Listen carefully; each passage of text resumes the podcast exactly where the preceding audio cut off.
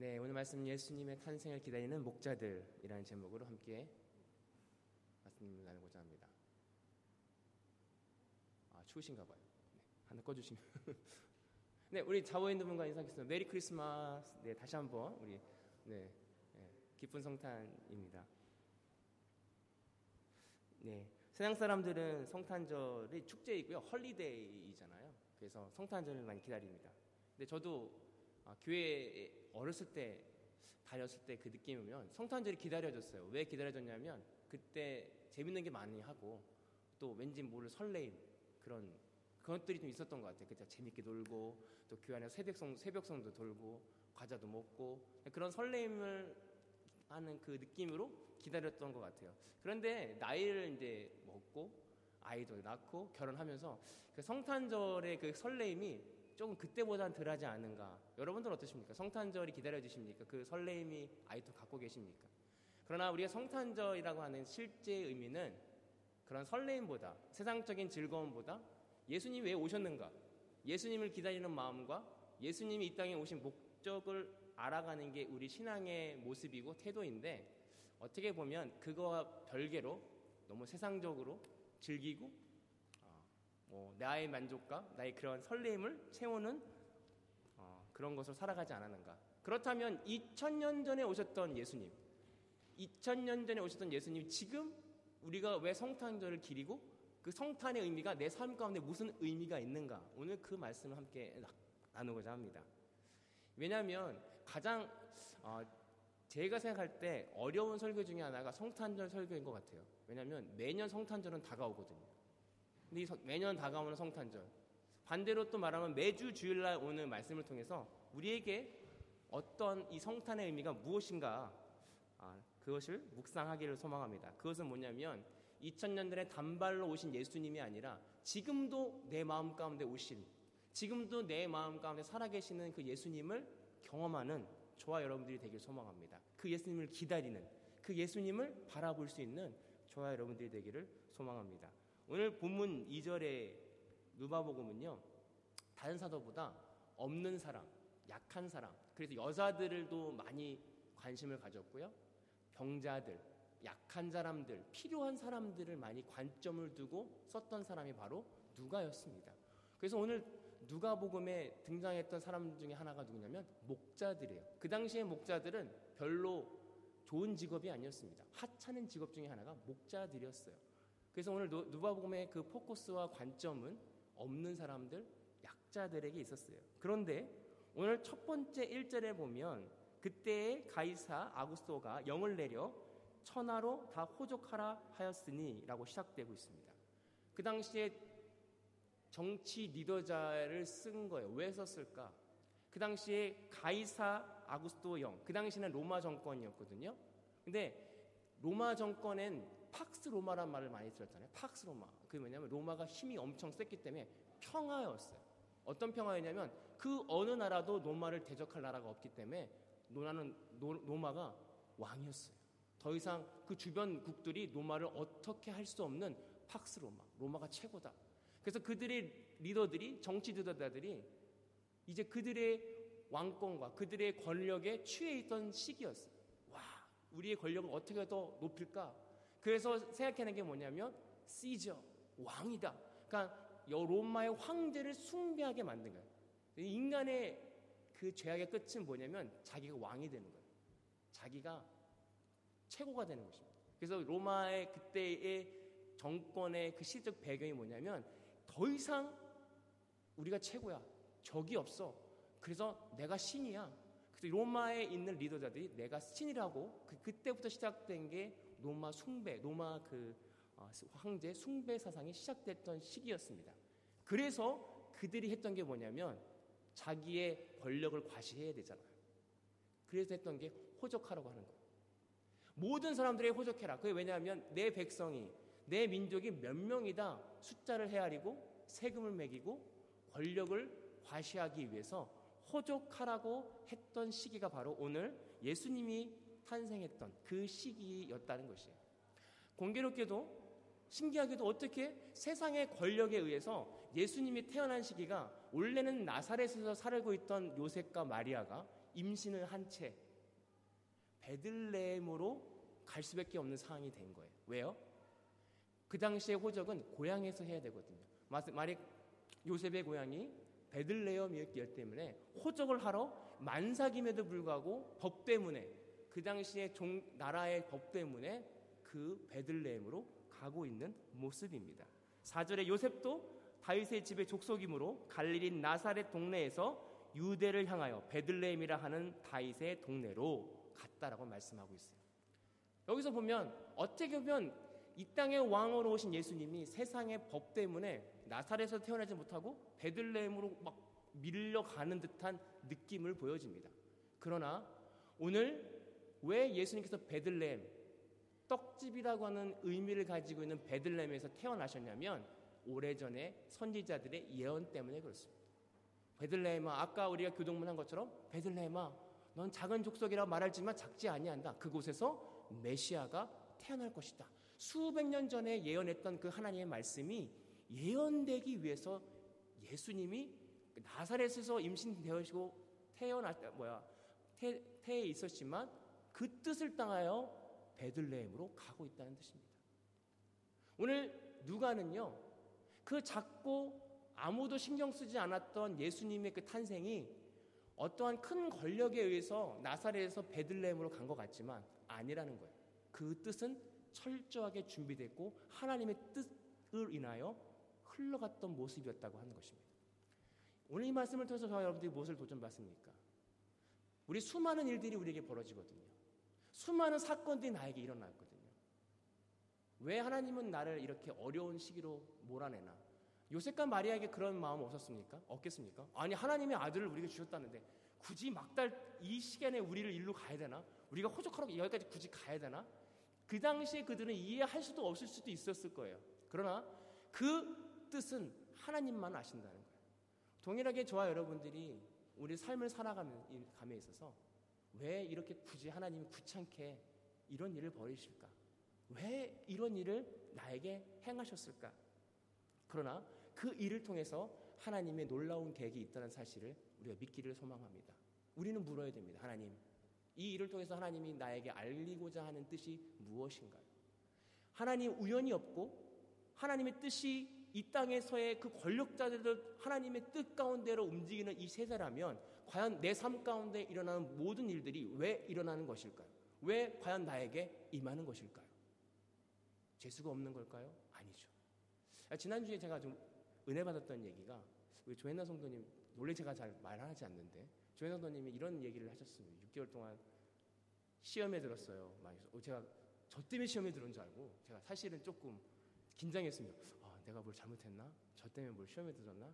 근데 6개월 동안 다니시면서 교회를 출석하시면서 수많은 어려움들이 있었다니까 다리도 다치고 갑자기 화장실이 문제가 생기고 근데 그게 교회를 못 나가게 하는 시험 같다라고 얘기하셔서 제가 사실 은혜를 받았습니다.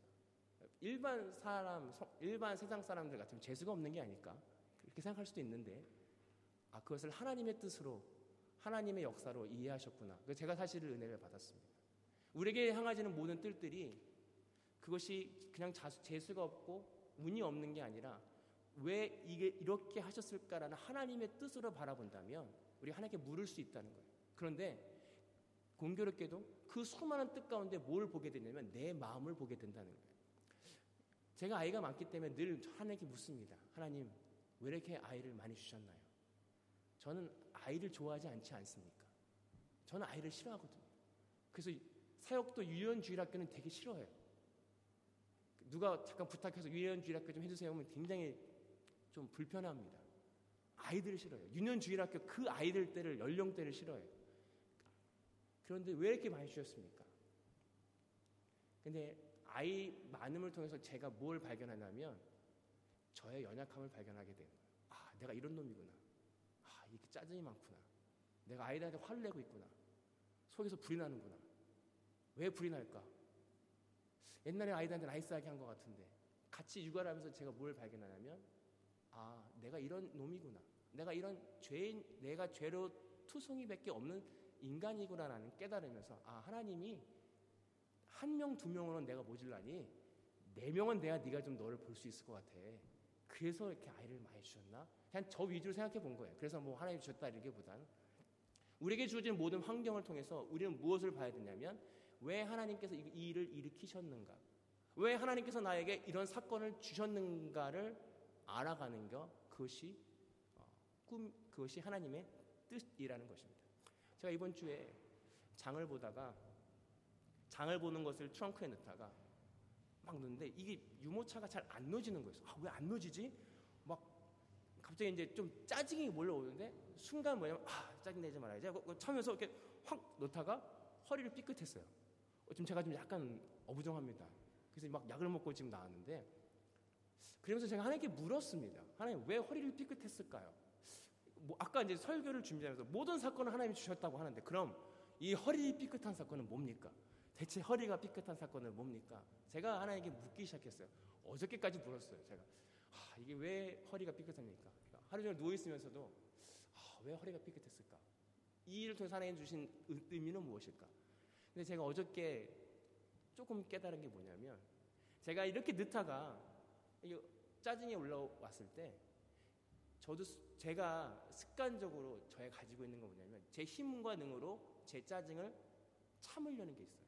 그러니까 제가 그걸 어저께 느꼈어요. 제 힘과 능으로 아 짜증 내면 안 되지. 뭐, 아이, 그럼 나이 산 사람이 짜증 내면 안 돼. 막 참으려고 했던 것들이 막 참았을 때 갑자기 허리가 팍 그때 깨달았어요.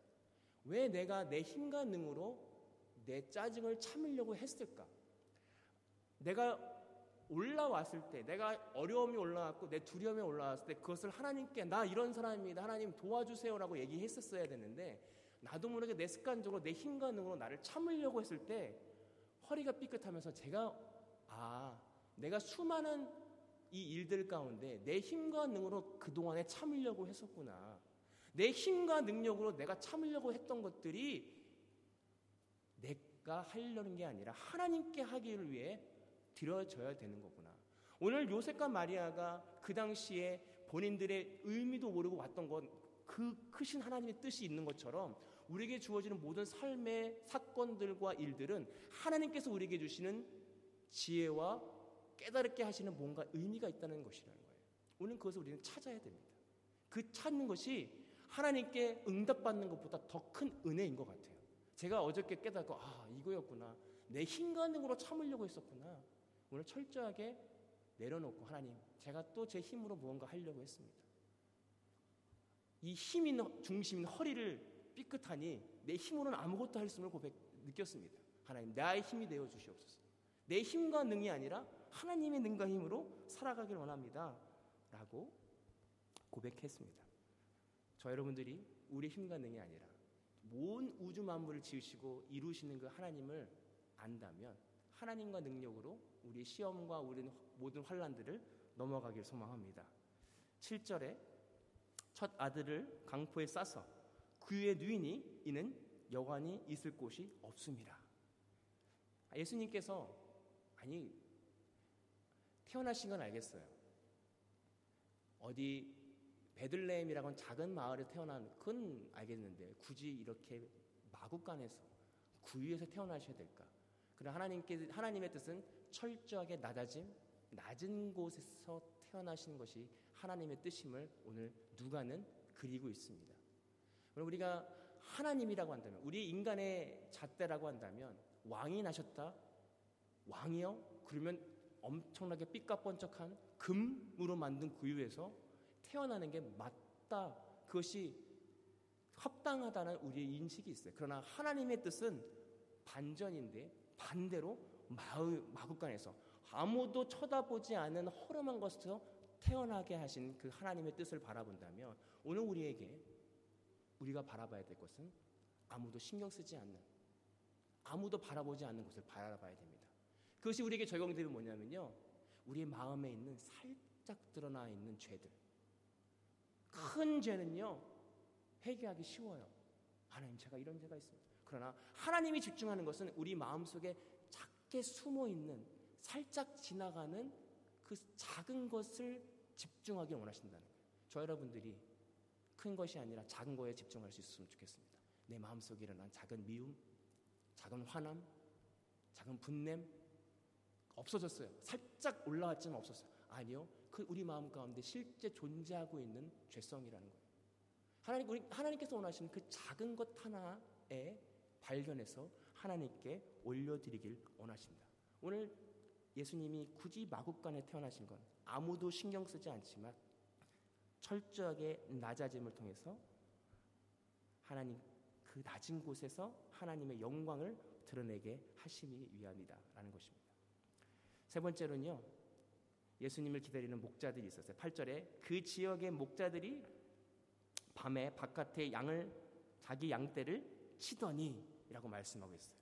왜 하필 목자들이었을까? 왕, 왜 목자들이었을까요? 목자들은 아까 서두에 말씀드린 것처럼 존경받지도 않았던 직업이었고 돈도 많이 없고 인정받지 않았던 그런 자들이었습니다.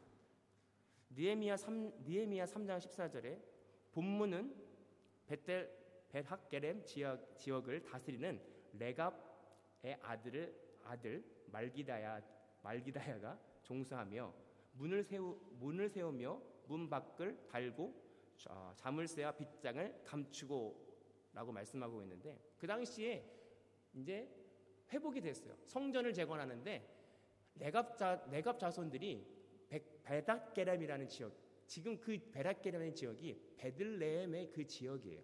그 지역을 세우면서 문을 세우고 그 지역을 지키는 사람들이었어요.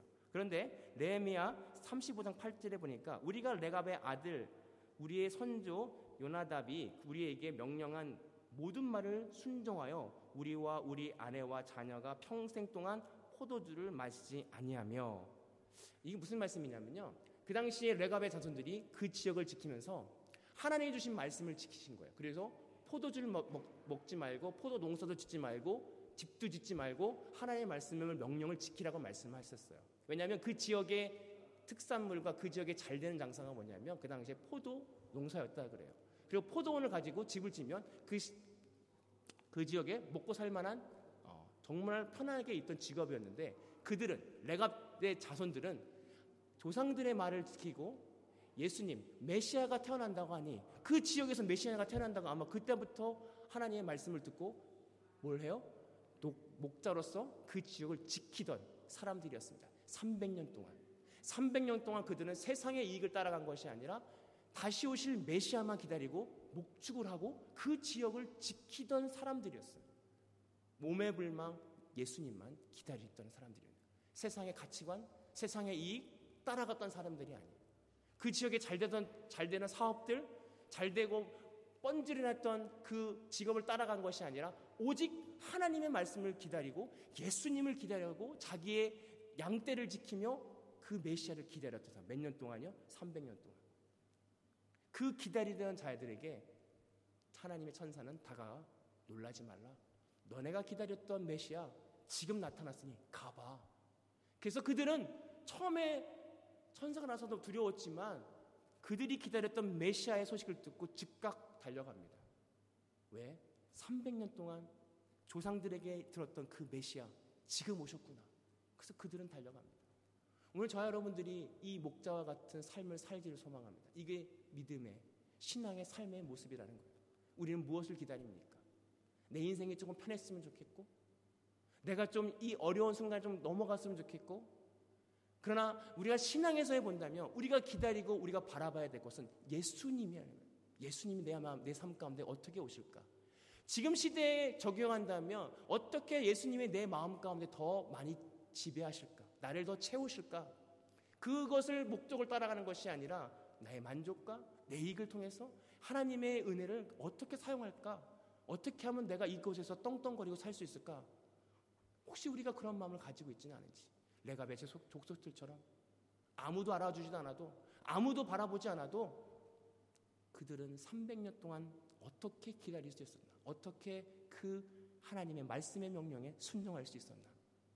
그 순종의 그 결과로 오늘 천사는 그들에게 달려가 예수님의 소식을 전합니다. 저 여러분들이 이 소식을 듣길 소망합니다. 예수님만 바라보는 이 땅에서 아무도 알아주지 않아도 아무도 인정하지 않아도 아무도 작은 곳이라 작은 것이라 무시해도 그그 신앙을 지켜서 하나님의 은혜를 경험하는 저와 여러분들이 되기를 소망합니다.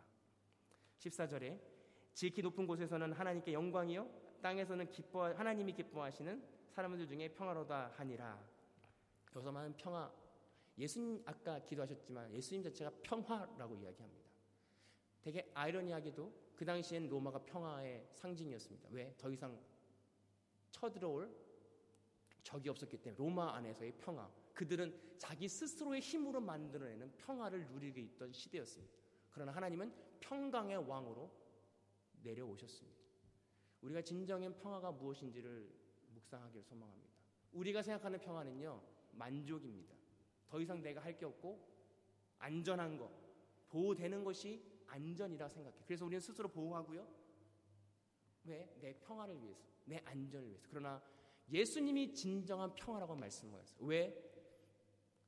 우리의 평화의 깨짐은 하나님과의 관계 깨짐에서부터 평화가 깨졌다는 사실이에요. 우리의 사망은 하나님과 나와의 관계, 죄로부터 멀어졌던 하나님과 나와의 관계가 멀어졌습니다. 그러나 평화의 왕이신 예수 그리스도가 이 땅에 오심을 통해서 깨어졌던 나와 하나님과의 관계가 예수 그리스도의 십자가의 보혈로 넘어갈 수 있게 된 거예요. 그래서 진정한 평화의 왕으로 오셨습니다. 그 당시에 평화였던 로마도요, 조금 있으면 무너졌어요. 사람이 만든 평화는 한계가 있고, 리미트가 있고, 곧 끝이 납니다. 영원하지 않습니다. 그러나 하나님께서 주시는 평안, 예수님께서 주시는 평안은 영원합니다. 왜요? 하나님을 만날 수 있기 때문에. 오늘 이 시간, 이 시대에 우리가 하나님의 평안, 예수 그리스도의 평안을 경험하기를 소망합니다.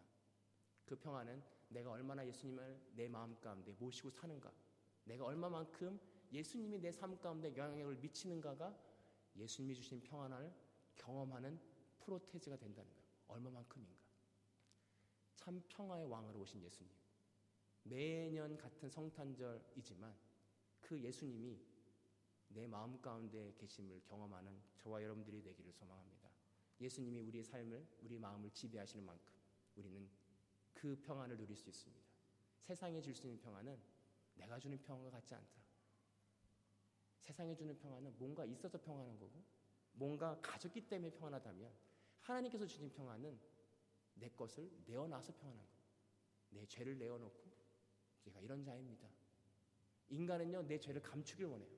아, 나의 치부, 내, 내 나쁜 것, 그러나 하나님이 주신 평안은 그런 거 다 필요 없어요. 내려놓지만 하나님이 그걸 덮어주시는 그 은혜를 경험하는 것. 저 여러분들이 그 은혜를 경험하기를 소망합니다. 그거 진정한 평화더라고요. 제가 아까 소대에 말씀드렸던 것처럼 습관적으로 저도 제 힘과 능으로 내 평안을 만들렸던 사람이라는 걸 깨달았다는 거예요. 허리가 아프기 전까지. 습관적이었어요. 나도 모르게 참고 내 스스로 나도 모르게 날 스스로를 억압했던 자였구나. 하나님이 주시는 진리가 너희를 자유케 하리라는 그 진리는 아 내가 하는 것이 아니고 하나님이 하시게끔 하는 것을 내어놓는 것 그것이 참 자유구나. 그래서 저와 여러분들이 그 자유를 만끽할 수 있었으면 좋겠어요. 참 평화에 오신 왕. 그래서 때론 힘들 때 하나님께 투정하는 것이죠. 하나님 정말 짜증납니다. 예수님이 이것 때문에 오시지 않았습니까? 내 짜증 받아주려고 예수님 오신 거 아니에요? 내 죄 해결하려고 예수님 오신 거 아니에요? 나 이 죄 어떻게 할 거예요? 예수님께 때로는 화도 내고 욕도 하고 하나님 정말 화가 납니다. 어떻게 할 겁니까? 이런 나는 십자가에 죽기를 소망합니다. 예수님이 오신 이유가 그 목적이라고 한다면 예수님께 우리 마음을 내어놓고 네. 예수님한테 욕한다고 하니까 좀 뭐 할 수 있는데 진짜 내 마음의 깊은 내면에 있는 그것을 드리는 거예요. 하나님 화가 나고 낸 스스로 할 수 없다는 것을 고백할 때 예수님이 주시는 참 평안을 경험하는 그래서 제가 그렇게 좀 상상이 되는 하나님의 주신 평안은 뭔가 뛰어넘는 느낌이 있는 것 같아요. 여기서 저기를 뛰어넘는 육적인 소유에서 하나님의 마음을 믿고 예수님을 신뢰하고 뛰어넘는 그 느낌, 그 느낌을 경험했을 때 저쪽으로 넘어가는 그 느낌, 그 뛰어넘는 느낌을 경험하는 그때의 진정한 평안, 그곳에 발을 닿는 순간 진정한 평안을 누릴 것입니다. 기도하겠습니다. 하나님, 이 땅에 오신 예수님을 경배합니다. 예수님 오신 목적은 우리가 평안하고 우리가 참 자유를 느끼기 위함임에도 불구하고 우린 여전히 내가 무언가 하고 내가 스스로 만들어 내려고 했던 것을 고백합니다. 오늘 그 내가를 죽게 하시고 예수님이 우리 인생을 만져주시고 주관하셔서 주님 앞에 우리가 온전히 드려질 수 있는 우리 모두가 되기를 소망합니다. 감사하며 예수님의 이름으로 기도하옵나이다.